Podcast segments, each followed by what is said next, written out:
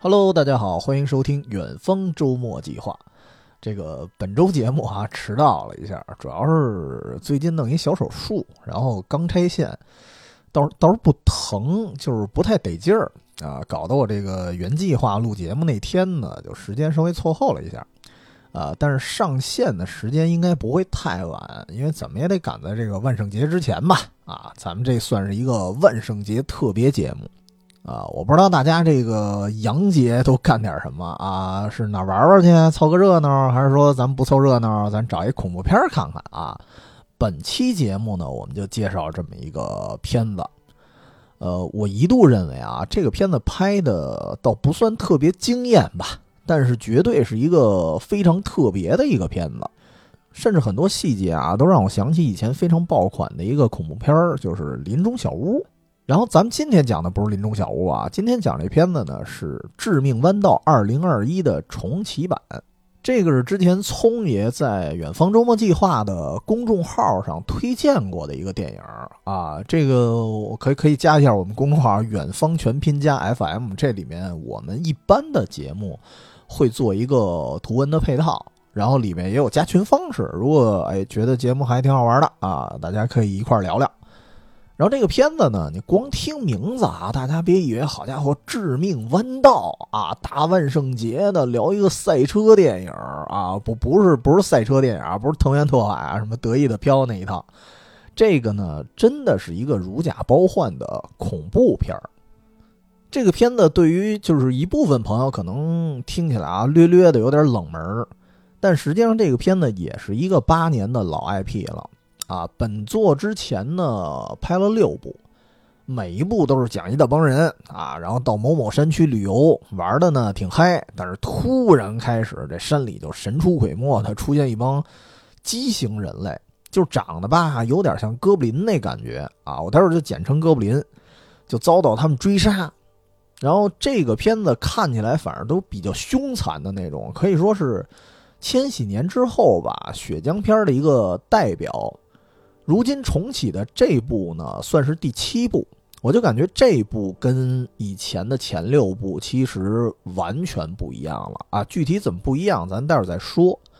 就是说，今天为什么录这期节目啊？一方面肯定是万圣节了啊，咱应景来一恐怖片儿；然后一方面还一个更应景的理由，就是你看秋天了啊，树叶也黄了啊，山里的风景呢应该还不错。啊，上礼拜我我刚爬山归来啊，差点把我这个线给 爬崩了。然后确实是秋高气爽，挺适合旅游的日子。虽然现在树叶没全黄，我估摸着十一月十一月第二个星期差不多可能出去玩更合适。哎，但是这时候就不得不说，每年啊，一看新闻，哎，都发现谁谁谁又困在野山上了，或者说有的旅客啊，在爬这个野长城的时候受伤了啊，有这种新闻。而这个电影呢，其实我觉得它恰恰是对应这些新闻的。它说难听点，它就是在讲一些这个不作死就不会死的这个驴友的故事。完全呢，你你感觉这片子就是给一个爱冒险的驴友的一封。恐吓信，所以咱们这期节目呢，可以以这个电影作为参照，对应着现实里的一些东西，聊聊旅行和冒险之间的一个平衡。哎，那咱们既然推荐这个电影，咱们得从这个剧情本身先聊起。这个电影的节奏啊，我觉得我还是挺喜欢的，就是它的方式是双线，而且是通过不同时间线上的线索去共同推进的一个双线叙事。这个片子一上来啊，就是一个倒叙，就是一个老爷子。这个老爷子呢，他的闺女告诉他我去哪哪哪玩然后每天呢给您回信息。但是后来突然有一天啊，这信息就石沉大海了，就不回了。然后这老爷子呢就开着车来到他闺女最后出现过的那个小镇上，去找他闺女去了。就这个过程中啊，你就发现，就是从老爷子视角，就感觉这个小镇上的有些居民啊，包括警察呀，他们的反应有些异常。尤其是酒吧里有一个很重要的角色，就是一个有一点秃顶、秃了吧唧的一个大叔，态度呢看起来明显的对于这个老爷子寻寻女这件事儿啊，相当的抵触。所以这老爷子这趟旅程啊，一上来其实他就遇见了一些阻碍。然后呢，镜头一转，就回到了几周前，女儿失踪之前，这女儿在干什么呢？这个这个闺女啊，这个闺女是跟她几个朋友一块儿出来旅游，来到了这个小镇。她这个几个朋友的组合可以大概说一下啊，一共六个人。这闺女呢就是女主，然后她的男朋友是一个黑人小哥，然后还有她一个闺蜜是一个女医生，女医生的男朋友是一个白人小哥。除此以外呢，还有一个印度小伙，一个亚裔小伙啊，非常非常，你看特别这个政治正确的一个组合啊，一碗水端平啊。但是我觉得这个片子特别之处在于啊，就是看似好像一碗水端平，但是里面隐隐的透着某种歧视。你比如说刚才这个父亲寻女那段啊，就是这老爷子在出示自己女儿和这个黑人男友的照片给警察的时候。然后那警察那表情啊，就明显的有些不可思议，所以我觉得这个片子不像啊，如今有些所谓的真正的政治正确的片子，就是除了啊，目前除了那种什么反映种族歧视的、专门反映种族歧视的片子以外，很多电影对于歧视问题啊或种族问题，它是。有一些回避的，你感觉看了半天啊，很多电影都是各种肤色、族裔的人其乐融融啊，你好我好大家好，就这感觉。但是这个片子不是，就是看起来是一个非常均衡的组合，但是歧视仍然存在，而且这种歧视呢，其实也是剧情的一个铺垫，所以你能感觉到，哎，这个电影啊，貌似在套路之中，但有些细节呢，又在意料之外。呃，然后咱们说这个主角团，他们这帮人到了小镇，他干嘛呢？要要爬山。这居民啊，就奉劝他们说，爬山呢可以的，但是一定不要偏离公路啊。包括刚才那个倒叙的那会儿，就是跟那个老父亲说话态度不太好的那秃老头秃大叔，也告诉他们说，这山呀很危险。那么你们呢，可以找我当导游。哎，但是这帮年轻人以为啊，这秃秃老头就是为了骗钱啊，蹭点钱花，就没当事儿。所以这一点还是回归了恐怖片的一个套路，就是他们一定会偏离航道啊，因为你要不偏离，他也没得演。这个事儿呢，我觉得从观众角度讲啊，很多人会说，哎呀，这些人太傻太作。但是我出于理解的角度我说句话啊，其实我自己也干过这事儿。因为有时候啊，你真的说规规矩矩的在山路上走，你就感觉你看不到什么风景。但有时候恰恰按照一些啊比较隐秘的攻略，或者说啊，哎，正好我们走到一半看见一条小路，哎，这小路好像已经被别人踩出脚印来了，你感觉应该是一个小众的路线。然后你去走的时候，你发现有可能啊，恰恰它就是一个，要么就是抄近道。要么呢，就有可能有一个什么意外的风景。其实这事儿，尤其是爬山的时候特别明显啊。我一爬山，我肯定想，我这爬那么老高，我肯定得找一个会当凌绝顶的那么一个观景点儿。但是比较正统的那种山路啊，没给你开设那种专门的什么登山步道的那种，他肯定不会考虑到这个点，所以他没有观景点儿，你还真的得自己探索。哎，于是乎啊，这几个小哥几个、小姐儿几个，就在这个黑人小哥的带领下，就找了一条野路，他们就探险去了。而在这个过程中啊，有多次出现这么一种主观视角，你就感觉他们一直在被人跟踪、被人偷窥。哎，果然没走多远就出事儿了。这个途中，这女医生呢，还拿着手机还在这拍照，美美哒，然后。突然感觉好像有一种轰鸣声，结果一回头就看山坡上啊，这滚下来半棵树啊，非常的粗壮。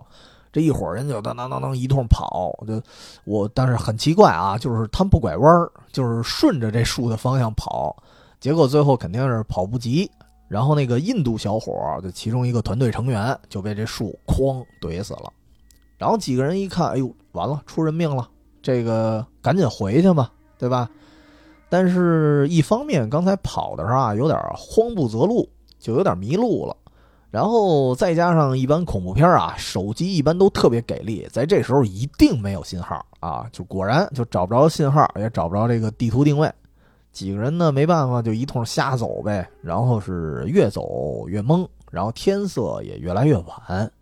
不一会儿啊还下雨了，所以这几个人只能说夜宿丛林。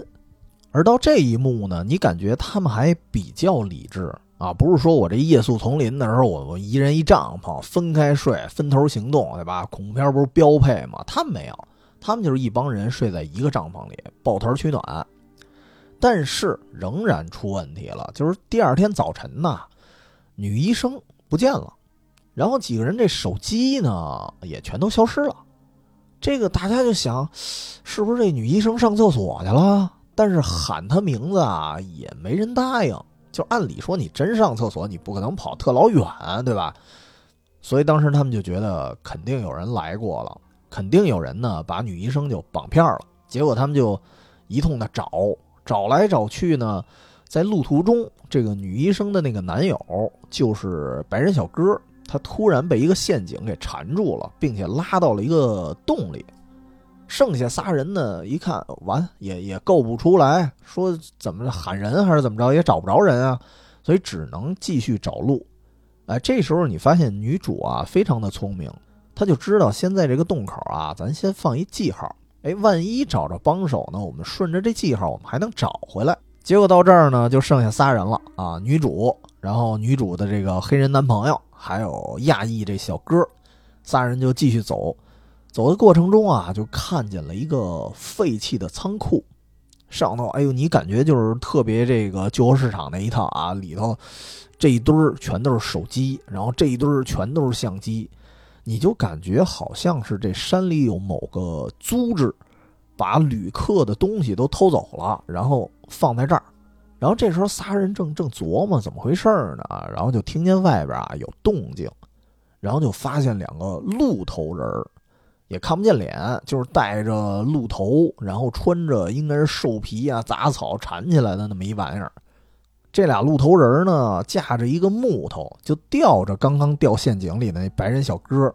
然后看着那状态啊，特别像古代那个屠宰场运猪似的。这四肢往上一绑，拿一大木棍子就挑着就走了。所以当时视觉上给你的感觉啊，你觉得这这俩人啊，就是把白人小哥要马上就给剁了啊，没准这俩是就是食人族。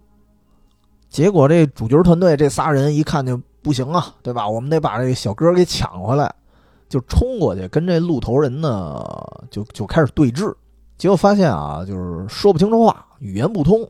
所以这时候正争执呢啊，这白人小哥突然就燥起来了。我也不知道他怎么就挣脱的这绳索，就没演这细节。然后抄起一棍子呢，就把其中一鹿头人给敲死了。另外一鹿头人一看，特特特害怕，就跑了。所以这时候大家就更害怕了，因为一开始我们还是被树弄死一队友，现在好家伙，你直接就有人杀人了，这有点人命关天了，对吧？但是这个白人小哥说说，那我我之所以敲死一个，是因为他们绑架我，而且我这个女朋友就是那女医生，现在还没找着人，对吧？很可能就被他们杀了，我这属于正当防卫。这正聊着呢，你看这个白人小哥身后。他这女医生就走过来了。原来啊，这个合着这女医生就是她，真是上厕所去了啊！只不过这这厕所一方面确实她走的够远的，然后走了一半呢，确实是他看见了那俩鹿头人，他一害怕啊就猫一地儿就躲起来了。然后大家伙喊他的时候，因为这鹿头就在附近，然后他也不敢原因啊，所以就就没发现他。啊，反正这些地方的桥段啊，有些地方就稍稍有点 bug，但是说实话，就什么这种血浆惊悚片儿啊，这种片子它有 bug 的太多了，就很正常。包括咱们真要掰扯的话，这个领域里比较经典的，咱就说《电锯惊魂》，你要真去细看，里面 bug 也不老少。所以这个片子有点 bug，我觉得倒倒 OK，我能忍。咱继续往下说啊。这个大家一看，这个那既然女医生不是被鹿头人弄死了，对吧？那你这就不属于正当防卫。然后抓走之后啊，就他们跟这个鹿头人相当于正面的去对峙了。这鹿头人把面具一摘，你一看，哎，也是人类。所以看到这儿啊，你发现，哎，这个重启版的电影的反派啊，跟以前那个系列就是前六部的设定，产生了一个巨大的变化，就是杀人的人不再是哥布林了，就是这个组织它不是那些畸形人类，而是一个比较隐秘的，你可以理解为政治或者加宗教的这种小团体，但是他们也是人类，所以这部我觉得可能也是因为这一点啊，就就饱受诟病。因为这部从视觉上来说啊，确实是这个至少凶手他的视觉冲击力就没那么大了。但是我觉得啊，就是这片子你再去细看的时候，你觉得从心理上来说，它构成的恐怖感还是依旧很强的。那咱说这帮人到底是一帮什么人啊？他们呢是一个隐居在山上的一个非常古老的部落，他们叫基础会。然后这帮人呢是从美国南北战争的时候。因为他们觉得，哎呀，你看美国也内战了，是不是美国可能马上就要亡了啊？于是他为了逃避战乱，就上山来了。这个我一看，当时这有点《桃花源记》啊啊！但是只不过这是黑暗血腥版的。哎，所以既然这个租制是一帮人类呢，那这事儿稍稍还好办点儿，因为他们不是说逮着你就直接给你切稀碎啊，就直接给你分尸了，不是这样，他还给你一个机会，就是给你审判。审判就是你们这几个人为什么要杀我们族人，呃，所以感觉啊，他们也不是滥杀无辜，哎，有仇报仇呢，有冤报冤。所以这白人小哥啊，因为因为杀过他们族人，所以首当其冲呢就被处死了。然后其他人呢，因为维护他这个朋友，就相当于肯定得说点瞎话什么的啊，于是被判处了一个所谓的叫黑暗之刑。这个黑暗之刑就是把他眼睛给戳瞎了。啊，反正他们这个刑罚也挺奇怪的，就是说瞎话不是割舌头，哎，是是弄眼睛。结果这个租制呢，就先把亚裔小伙啊眼睛给戳瞎了，然后就轮到这黑人小哥，正要戳的时候啊，他女朋友也就是这女主就急了，然后他就说呢，就是你们这么搞啊是浪费资源，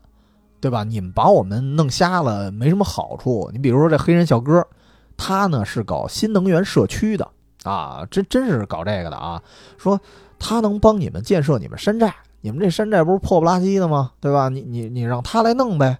然后你发现这个基础会的人啊，他比较识时务，他一琢磨，那可以啊，对吧？那有这技能就把黑人小哥留下来了。然后又问了一句，说：“那你能干嘛呀？”这女主就纠结了一下，说。我我这小体格子啊，我也没有家族遗传病，我能帮你们生猴子啊，我能帮你们生孩子。就是我说这句话说的云淡风轻一点，但实际上女主是做了很大的这种思想斗争。于是呢，这个基础会的这个算是老大吧，就可能我我感觉他可能有点色心大起，我也不知道他是色心大起还是说啊真的想留下一个好基因啊。于是呢，就把他们俩都留下活口了。然后这时候呢，咱划分两头，就是几周之后又到父亲那条线了。这个老爷子呢，在小镇里头就转悠啊，找线索啊，正好遇见了当时主角团们住的那家旅馆的老板，是一老老老板娘，一老太太。他就说啊，说山上有这么一个组织，就叫基础会，很多我们这个镇子有一些失踪人口啊，都和他们有关系。那有一部分可能就是自愿上山了，但是我估计他很多内情还没有说，因为有一部分人绝对是被这山上的人就弄死了。结果呢，这个老父亲就说了：“那那我得上山啊，对吧？既然女儿在山上，我得上山找闺女去。”结果准备出发的前一天晚上，这个秃老头就一开始那态度不太好，那人劈头盖脸的把这老父亲啊臭揍一顿，原因暂时未知。然后这老父亲，但是已经下定决心了，我怎么都得上山。于是第二天啊，就找了俩向导。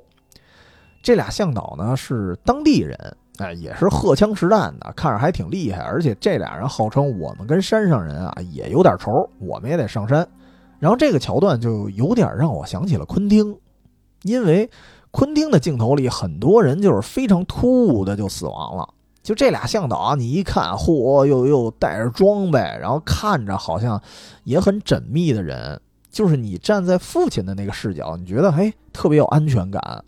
跟俩护卫似的。而这俩向导呢，刚上山的时候还很快还真破解了一陷阱，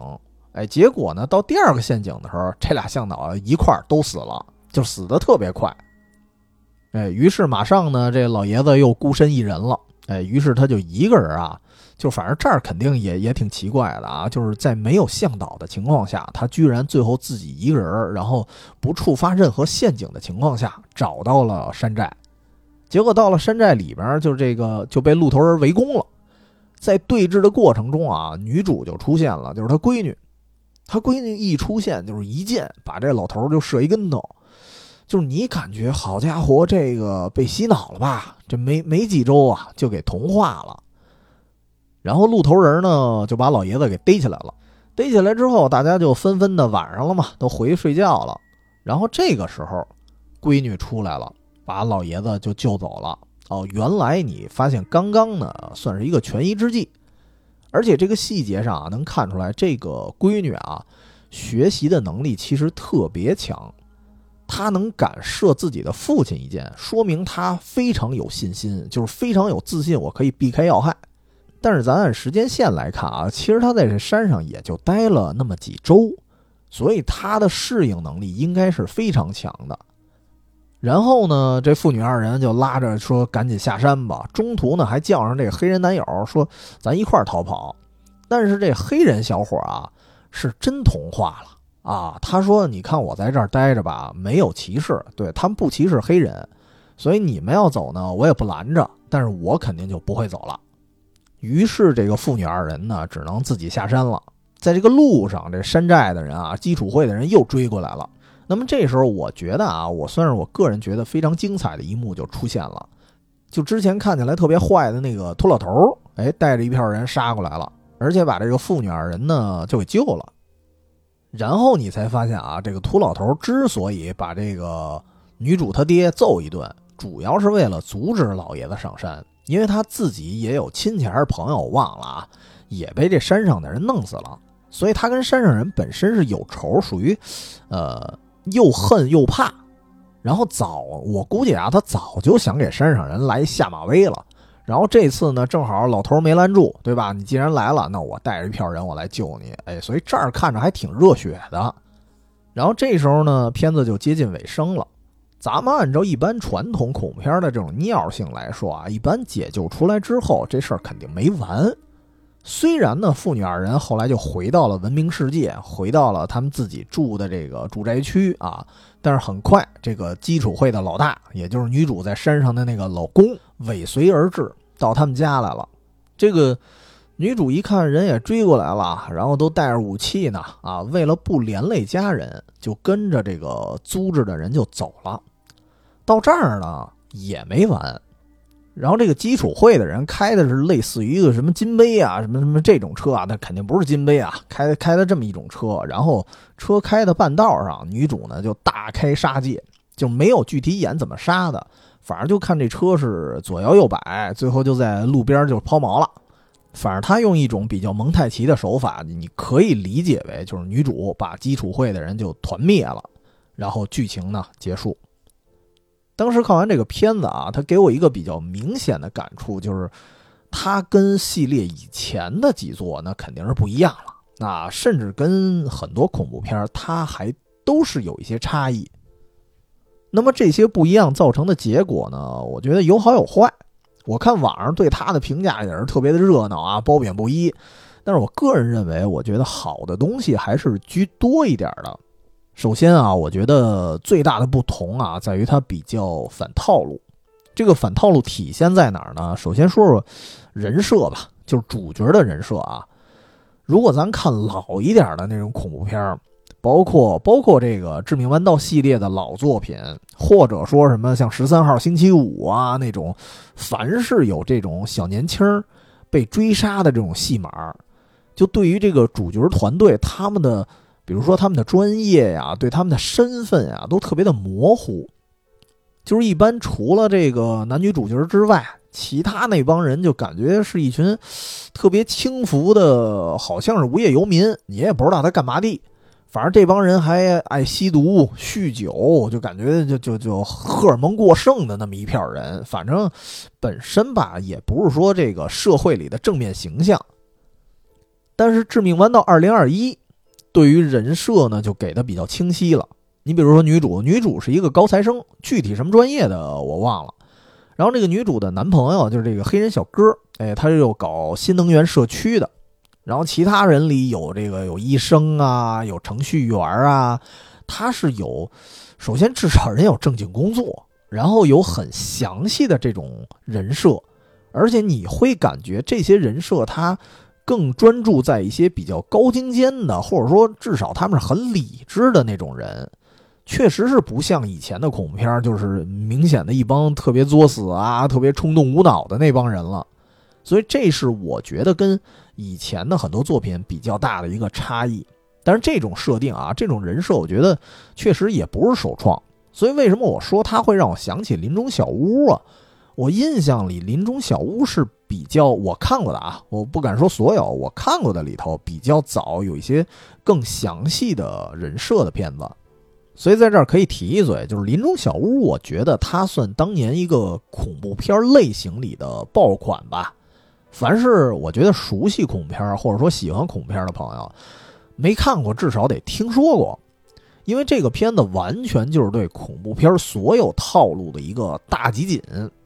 然后讲的呢，也是一群小年轻啊，然后到这个丛林里的小屋去度假了，然后就遇见了各种这个杀人狂啊，有怪物啊，有幽灵啊，好家伙，群魔乱舞。而他们遇见这些怪物这件事儿啊。其实是在背后有一个类似于，你可以理解为导演团队，他他有一主办方在暗中操作整个事件，所以说白了，《林中小屋》这个电影它有一点戏中戏的感觉，就所有主角团队遇见的那些事儿啊，都是主办方刻意安排的。咱们说到人设，这里面就是其中有一段我印象特深，呃，因为大家遇见了一些恐怖事件。然后开始肯定就是互相埋怨啊，有的人甚至打算分头行动，这肯定也是恐怖片标配嘛。但是其中有一个清醒小哥啊，人间清醒，就突然就质疑了。他呢就对其中一个朋友正在发脾气的一朋友就表示质疑。那个朋友是当年的锤哥，就是雷神演的，当时好像还没演雷神呢，我忘了啊。然后他就说：“我记得你是学人类学还是什么社会学的？”就是按理说，你的思维应该相当的理智，而且你平时也不是这样。说怎么就突然发火了？这点不像你啊。所以其实这个片子相当于是借这个清醒小哥之口啊，帮观众去进行了吐槽。然后这个片子的解释呢，就是说，哎，你发现他们失去理智这件事儿呢，其实是背后那个恐怖事件的主办方啊，他们偷偷释放了某种毒气，让人失去理性。所以林中小屋的人物设定，它其实给我的感觉就是一种讽刺，好像就是告诉你，在恐怖片这个套路里啊，无论你主角团队是有没有人设，无论你是不是无脑，或者说你什么职业，哎，反正都是主办方，或者说这个打破第四面墙的导演编辑他们说了算，哎，导演让你三更死，哎，谁敢留你到五更？所以《林中小屋》这个电影呢，可以说靠着当年这种人间清醒式的吐槽啊，在恐怖片圈子里还比较火，就是因为他对于各种恐怖片的俗套啊，算是进行了一个比较全面的复盘。而且他们比较胆大妄为的是啊，就是有些细节你感觉他们就是在吐槽观众的种种欲求不满，所以这种玩法我觉得还是挺新奇的。但是呢，得说这个片子啊，它整体来说不算是正剧，它就有点这种偏讽刺啊、偏奇幻的这种感觉。就是你可以理解为，它是为了吐槽那种老套路而刻意的进行一种反套路。但是这个《致命弯道》就不一样了，它相比之下还是一个正剧，所以它是用一种。更加自然的方式，然后在这个剧情啊和人设里啊加载了一些反套路的设定，所以这俩片子呢，你感觉就是殊途同归。哎，告诉你，因为这是恐怖片儿，所以你无论你人设多花里胡哨啊，你都得死，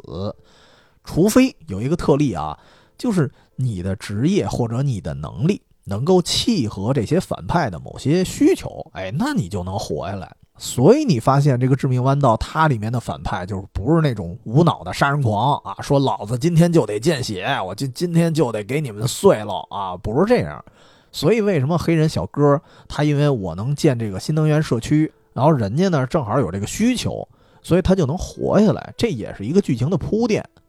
而且我觉得啊，这个黑人小哥最后说他融入了这个，就是他不是融入了这个基础会吗？就是除了这个会里没有人去歧视黑人以外，我觉得一方面也在于他的能力在这儿是可以学以致用的，因为他应该是非常有成就感在这儿待着。然后这个女主的角色其实设定的也很有意思，就是她不是那种傻白甜啊，就是靠这种幸运 buff 最后活到最后，就是。她肯定不是一个纯花瓶因为一上来这个电影有一个细节，我觉得印象特别深刻啊，就是开车开一半，路上这车胎啊爆了。如果你按照以往的恐怖片套路来看啊，就就一到这儿，那估计就完了啊！你这个车只要出问题，肯定修不好，肯定呢得困这个山上。而且一般啊，就是我我大概归纳一下，我觉得得有俩路线。要么呢，就是遇见一个看起来好像像个好人的一个司机，然后假装呢带他们一段路，没准这司机呢，要么这司机就是杀人犯，要么呢这司机就给他拉到一个贼窝子里，反正最后就都弄死了。或者呢，还有一种可能就是他们没有遇见任何的过路司机啊，只能在这个山山路上就过夜了，然后就被偷袭了。但是这个片子啊，你发现人家这女主角，人家会换胎，人家会修车，嘁里咔嚓一下就弄好了，也没耽搁，就继续上路了。所以这个很小的细节，你都能看出跟老片子的一些差异。当然也给了我一启发，就是自驾出门的时候，真的得先学学修车啊，别一腔热血咱就出去了。然后后面还一桥段，就是这个白人小哥不是把那个其中一个鹿头人给给一棍子打死了吗？刚开始这个女主的表现啊，稍微让人觉得有一点圣母，就觉得啊你是杀人犯，你这罪不可赦，然后她精神有一点崩溃，就受不了。但是当这些人被抓住一块都被审判的时候，你发现女主还是挺身要维护自己的人，所以感觉这个地方也非常的理智。她不是那种老一代恐怖片啊，一遇事儿几个人就慌神了，然后互相指责，然后互相挖坑这种。所以这段呢，我觉得也给最后的一个反杀算是埋下了一种伏笔，因为你觉得这样的人他就应该活下来，他不是靠幸运，他因为他有活下来的这种资本，所以这种人设，尤其是女主啊，我觉得还是有一定魅力的。所以这么看完，你觉得整个这个片子的主角团队，他没有以往的电影，或者说没有八零九零年代的那种恐怖片啊那么作，那么无脑。这里出现的事儿很多是因为，可能是因为一些误会，然后因为一些客观原因，然后造成的一些悲剧。那么说到误会，咱就得说说这个反派的人设了。其实反派的人设明显也看出啊，就是不走寻常路。这首先对于整个系列来说，他的反派不再是哥布林了，而是人类。就是这个缺点确实是直观上看着就，呃，不太吓人。如果是老系列的这个粉丝啊，一看，哎呦，我本来是奔着畸形杀手来的，然后最后看完了可能会有点失望。所以有的人说呢，就是你可以不叫这个名字，你单起一个系列都可以。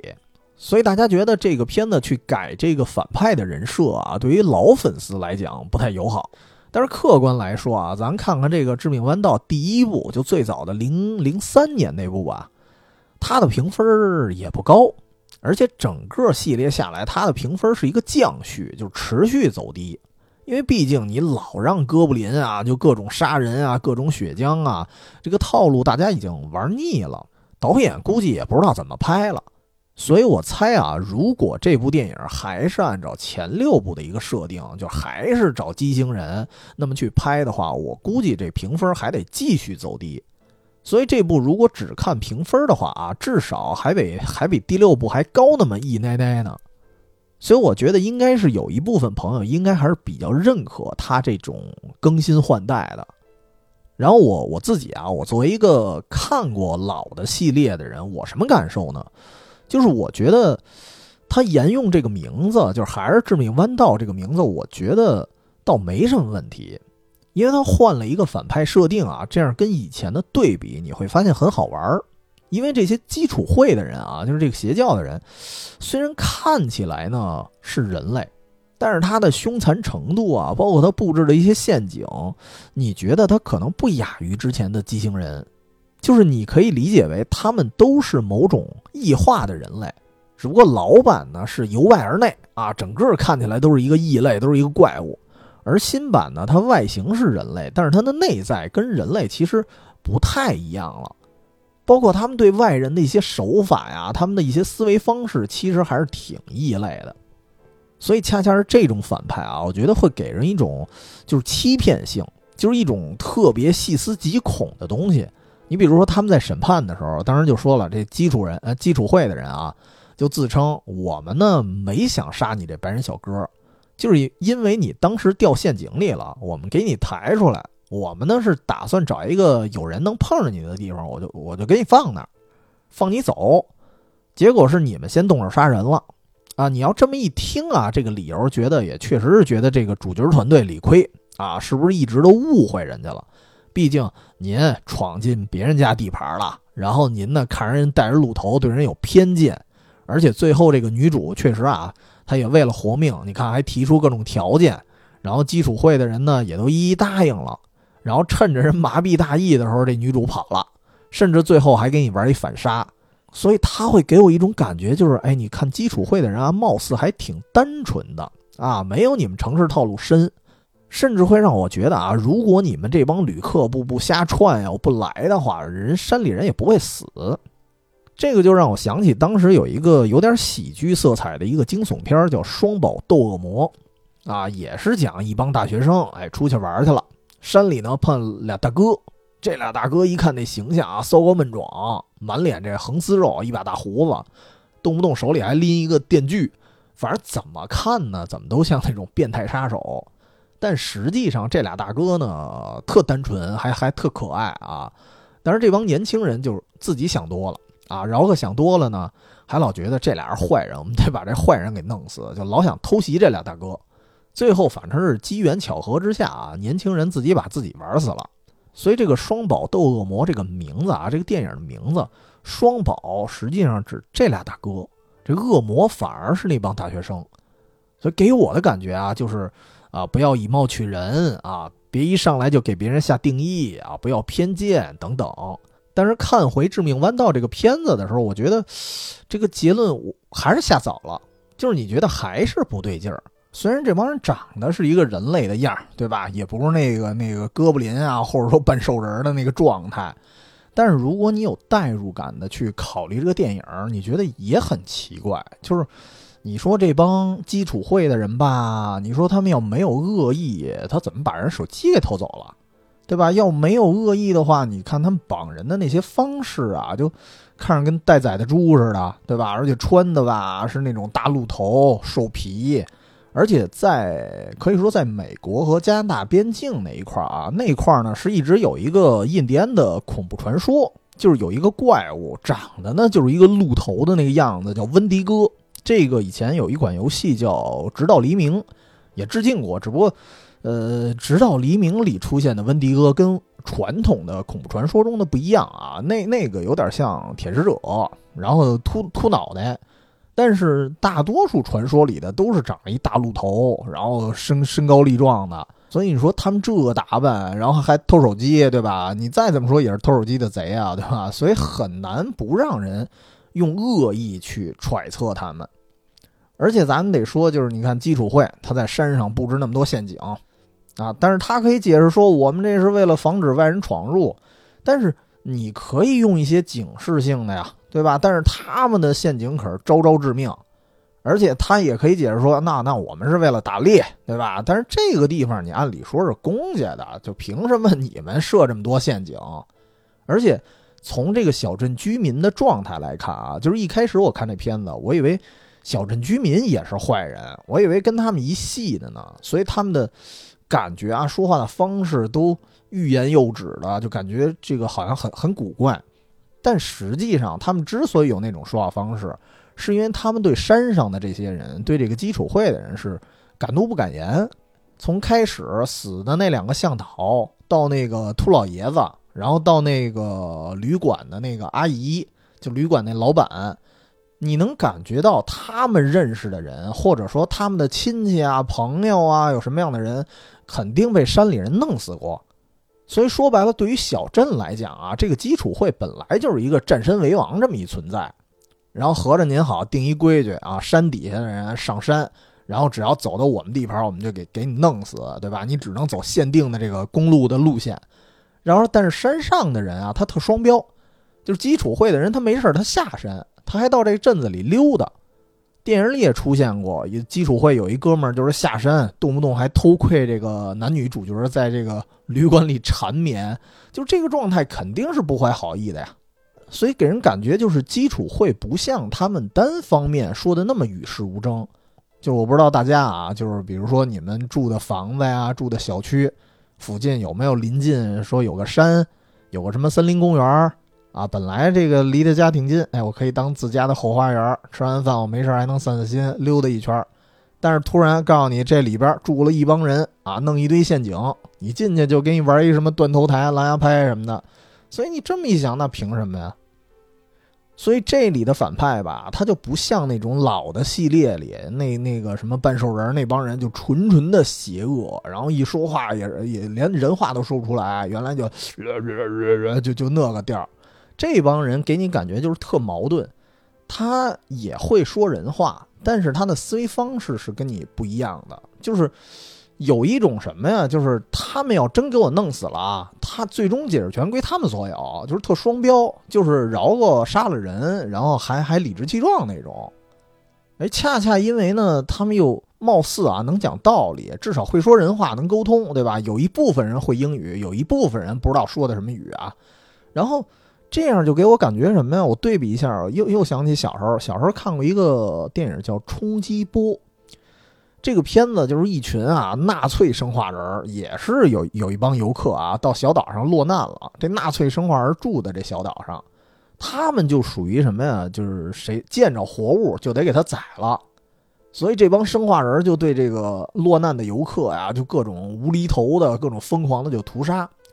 当时看这片子的时候，我还问我爸，我说：“你看他们都是人，就不能跟他们商量商量吗？”我爸说：“那咋跟他们讲道理啊？就就你看这帮人，就就是一帮疯子。而且后来发现很多恐怖片确实是纯疯子，完全没有商量余地。哎，但是看这个片子，你发现，呃，虽然他们的道理有时候很强势，或者说他们很双标，但是也是有沟通的可能的。哎，所以最后男女主角属于就是打不过我就加入。”对这种反派设计，我觉得倒是以前见过的比较少吧，可能也会有啊。所以这种反派他不会给你那种单纯的恶的感觉，还是有一定的思考空间。所以咱一说这个思考空间，我觉得就就得扩展一下了啊。反而对于这电影本身来说，碰上这种人，我是认怂，就是敬而远之。哎，但是呢，电影里表达的东西其实很多，我觉得啊，就反正也可能我这瞎琢磨，就是想的比较多。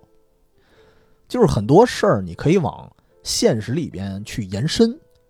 就是他不会告诉你说，哎，看看完了这电影，咱就因噎废食了啊，咱就再也不去旅行了，或者再也不去什么野荒马地的地儿了。他也不是，就是很多这个电影里的细节。是值得去深思的。比如说啊，这个电影里，我印象里至少有三次机会，是能让这些人保证自己的安全的。那么这些事儿，你深琢磨一下，它对现实真的其实有一定的借鉴意义。比如说第一次上山之前，这个老百姓就已经劝告了，包括那个旅馆的老板娘，包括这个看起来愣愣的也挺吓人的那个秃老头儿，但实际上他们实际上是面恶心善，所以。所以按理说，主角团队如果听了他们的话，哎，有可能就不发生危险。但是这事儿吧，又我还是得按照上次我们录那个鱿鱼游戏时候的状态去说。我觉得大家看这个片子不能站在太客观的位置去看啊，老觉得哎呀，这帮主角怎么那么傻呀？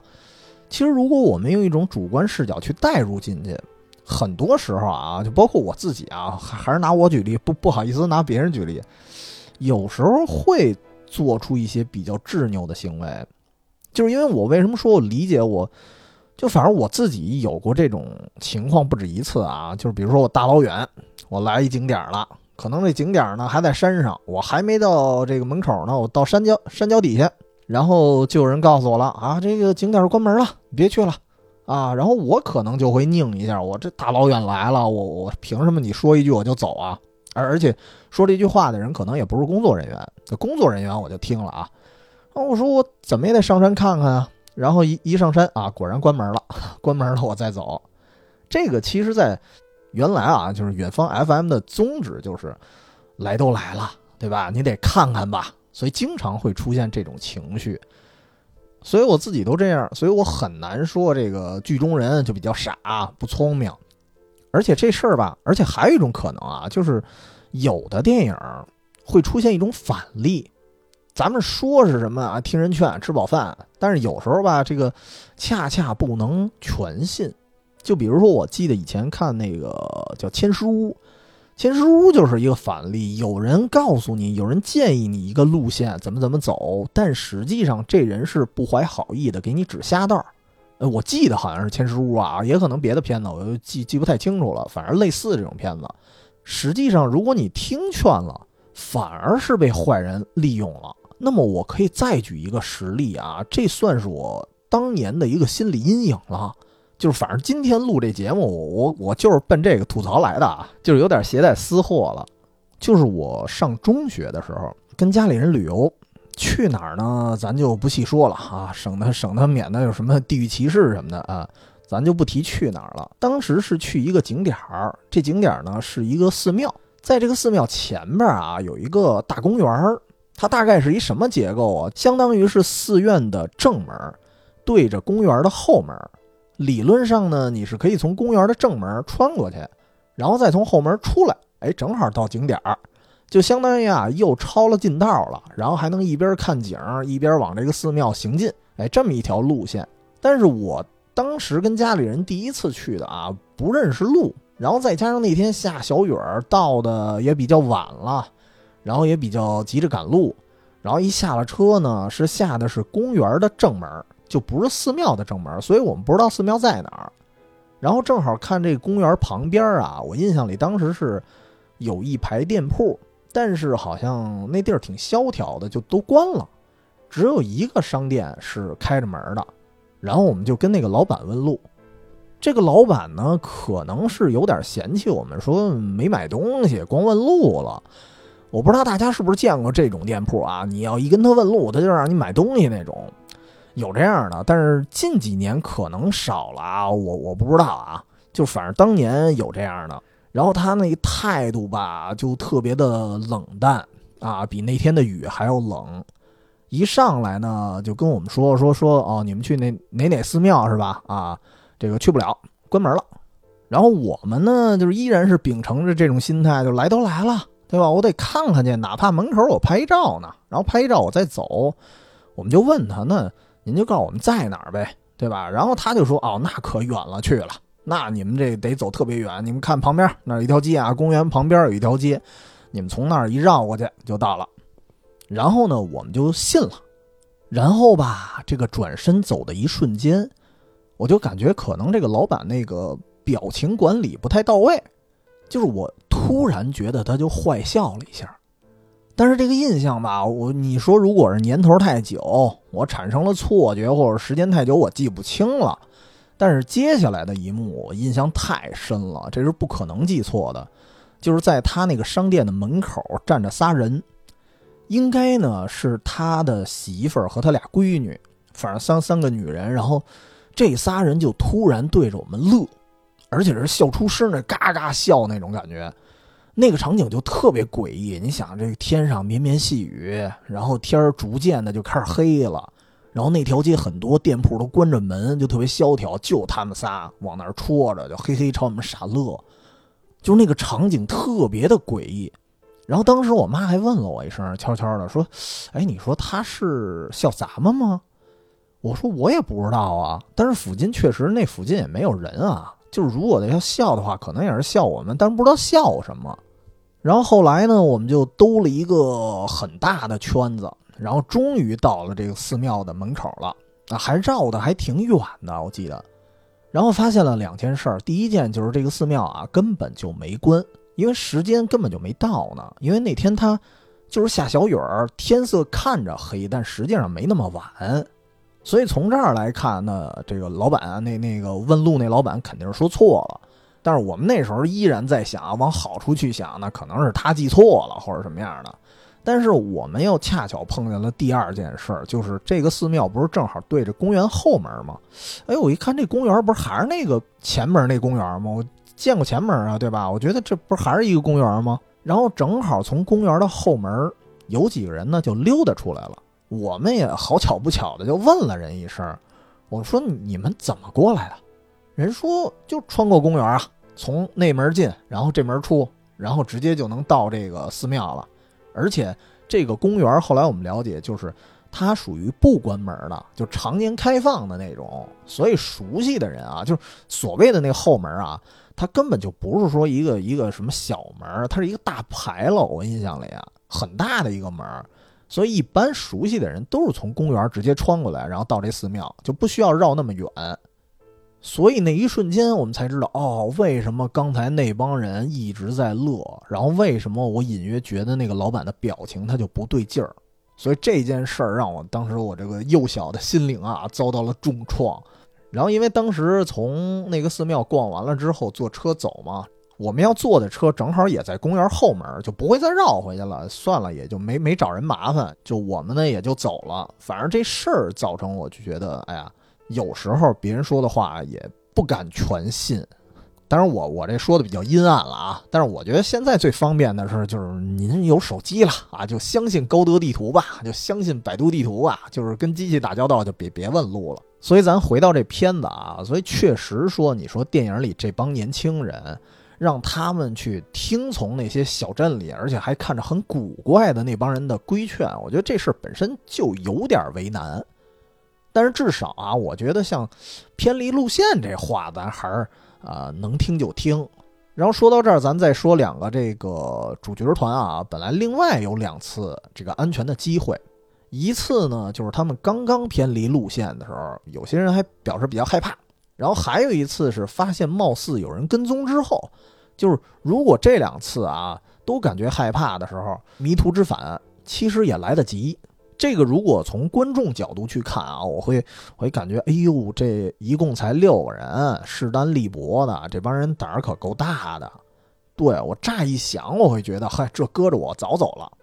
但是如果，真的咱去旅游去，你想一下那个环境，如果您是一个六个人的小团队，然后大家一聊起天来，七嘴八舌的，特别热闹，就是整体的氛围啊，特别容易。让你忽略很多潜在的恐惧和危险，因为六个人其实啊，当你是是代入感，是你主观里头的六人的一个旅行团队，其实是非常热闹的，所以很可能会出现一种什么局面，就是，呃，有一个地儿，平常你可能一俩人不敢去，但是人一多了，哎，你就你就敢去了，可能都不需要太多人，可能都不需要六个人，你可能四个人你就奔那儿去了，有这种情况。这个事儿我依然是深有体会，我就再举一个例子啊，这个这个故事不是吓人的，所以说一下地名无所谓。这几年呢，我我像我自己啊，比较喜欢去那个京西那边翠微山，我瞎溜达去。每年呢，每过几年都会到那儿爬个山。每次啊，我路过一个村子，这村子叫陈家沟，然后这个陈家沟远处啊，就一直是在道路的远处有一个长得特别诡异的建筑。就是整个建筑，它是一层墨绿色的玻璃，然后这个建筑的顶部还有一个螺旋形的一个塔似的一个玩意儿，也不知道是什么。然后这塔也包裹着这墨绿色的玻璃。就是这个建筑啊，如果放在市区，我顶多就是觉得这建筑有点老派，有点过时啊。毕竟这个全墨绿色玻璃框体的建筑，其实在市市区也能见着，就是就是可能看着有点陈旧，有点过时。但是这个建筑你放村里，附近都是农村的那种平房啊、小院儿啊，你放这么一玩意儿，你就感觉特别不协调。而且它那个样子啊，看起来灰蒙蒙的，就是你离老远一看，你就知道它肯定是废弃了，而且废弃了好久。因为我去那个地方爬山好几年了嘛，至少十年了，十年前它就那样。但是由于这个建筑它在村子的深处，具体在哪儿呢？我在公路上我老远我也看不出来。所以每次爬山我都是路过，然后我呢也也没敢过去，就是因为什么呢？当时人少，我每次去那座山爬山，一般也就是俩人，或者甚至有时候我一个人，所以所以我就不敢去探险。我我我主要怕也怕村民给我轰走，也不知道是什么。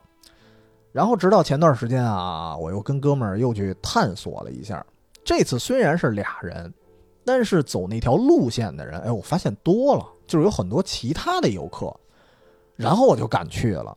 然后我我就离近了去观看啊。这次终于满足了我一个小愿望，就是我发现这个建筑确实很古怪，就是因为它在村子另外一头的一个边缘，一个小山坡上。这个建筑目前所在的山头呢，被一帮养蜂人，就是养养着蜜蜂的人是占据着，但是建筑是废的，就是那那片空地有人用。然后凑过去一看，这大门反正也是紧闭，然后那门也写着“小心”什么的，“小心注意”。然后这个玻璃建筑里面呢，应该是以前有摆放一些东西，但是清空了，但是也没全清空，就是看起来很破败、很狼藉。所以我猜啊，它有可能是原来的什么花房啊之类的这种玻璃温室，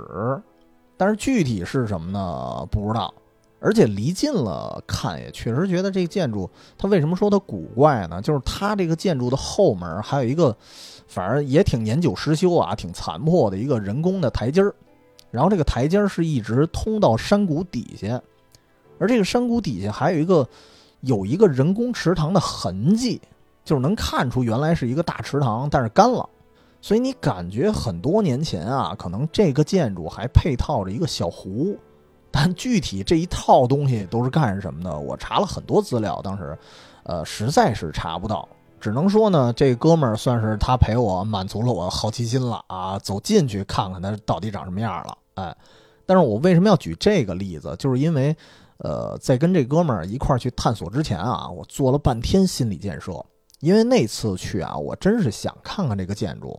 但是因为我们俩人嘛，不太敢去。就是我觉得我不能因为多了一人，然后我这哥们儿倒倒也骚高闷壮的，对吧？但是呢，万一出点什么问题，我不能给他添麻烦。然后再加上通往那个建筑的路啊，就是我以为它是在村子中间儿，然后仔细看那条路，其实是在村子非常边缘化的地方，然后那个地方。连村子的很多民居啊，都已经是废弃的，就感觉是村子里最最破败的一块区域。所以那那边除了那个玻璃建筑，其他的很多民房也都是废墟。所以当时我想，如果就光是我们俩，我就不去了，对吧？这好奇心我就不满足了。所以好在呢，就是刚才开头说的啊，说这个确实发现有很多游客都在走这条路，都走走这个方向。然后他们呢，很多人不是专门去看那个建筑的，但是那个建筑旁边好像有一个什么什么其他的景点儿，人家去那其他景点儿，我就捎带手的跟着他们一路我就走过去了。哎，这次我还是觉得比较安心，所以这件事儿给我的感觉就是，呃，反正我对对自己啊，我觉得哎，我还是一挺谨慎的人，因为如果是城市里的这些废墟，毕竟离的这个人烟啊也比较近。万一有什么危险呢？就吼一嗓子就能处理了。但是在偏远地区啊，如果没有一定的这个专业性，咱就别逞能了。而且说还是那句话，就是我跟哥们儿，我们俩人就别给别人添麻烦。如果是一大票旅行者，认识不认识的，全都往那方向走，我觉得好倒还好，就无所谓了。所以说回这个电影，真的是如果是一个常出去玩啊、常爬山啊、常旅游的人。其实对电影里他们的一些行为，我觉得可能会更理解。你看电影里他们之所以走那些偏路，是因为那黑人小哥啊说听说这座山有一个南北战争时期的一个废弃的要塞，啊，他想去那儿看看啊，于于是就碰见了基础会。其实这事儿跟我去探索那个玻璃房子的逻辑差不多。尤其是像像北京地区，其他地方我不知道。像北京那个西郊那一块儿，尤其像门头沟，如果你去查攻略的话，就是门头沟有很多那种未开发的路段，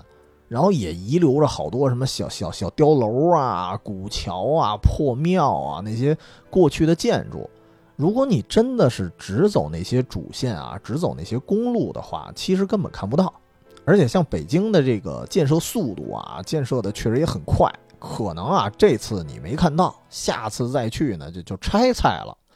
所以，如果您是一个喜欢旅游啊，或者喜欢探索的人，我觉得真的啊，会难免会去一些小路，咱去去探索一番，去看一下。所以这期我们聊到聊到最后啊，不是说哎看完了这个电影就拿这电影当当预言了啊，就说看完了这电影我们就我们就别去冒险了，也不是这样，就是呃，我我们毕竟作为一个前啊，号称前旅行电台。我觉得就是不阻止大家去冒险，但是从条件上，我们还是可以给出一些建议啊，比如说刚才说的这个啊，尽量人多势众再去啊，或者说这这地儿您看这路啊，都都让人踩出一个道一道印儿来了，都踩平了，那说明这条路走的人肯定多，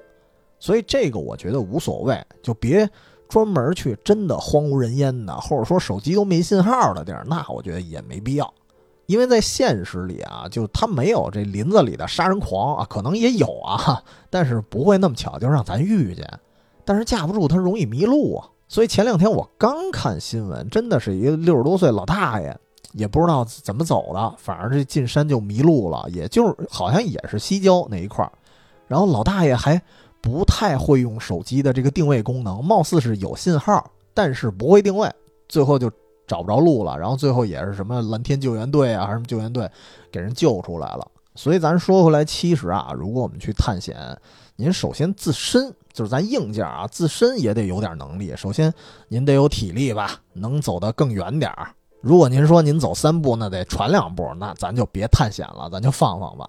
其他的我觉得还稍微的有一点儿，就是也不说野外求生的那种知识吧，但是至少咱记忆力得好点儿。就是您要走城市里啊，这种带路牌的路咱都迷路，那这个山里咱就更得迷了。探险之前，所以在探险之前，肯定先得判断自己是一什么样的人。尤其像这两天，这不是万圣节了吗？啊，大家一看啊，有的餐厅举办这什么万圣节活动，有的商场举办万圣节活动，但是觉得我就不走寻常路，哎，我呢就得玩个什么万圣节探险去啊，也肯定有这样的，因为现在不是有什么。就是什么城市废墟探险嘛，对吧？也有这样的，但是，